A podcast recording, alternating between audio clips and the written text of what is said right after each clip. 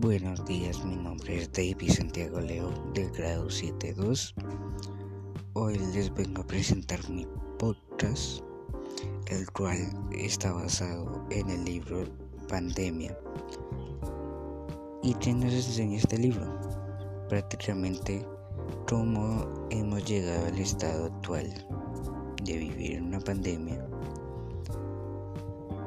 ¿Y por qué ha pasado esto? Prácticamente por nuestra culpa porque nosotros hemos destruido ecosistemas enteros, ambientes enteros donde vivían animales, insectos, plantas, lo que fuera. ¿Y qué ha hecho esto? Que dichos animales tengan que sobrepoblar en otras zonas, ya sean ciudades, pueblos, otros lugares. ¿Qué ha logrado esto? Que nosotros tengamos contacto con estos animales y podamos contraer o ser afectados por un virus, ya sea grave o sea leve.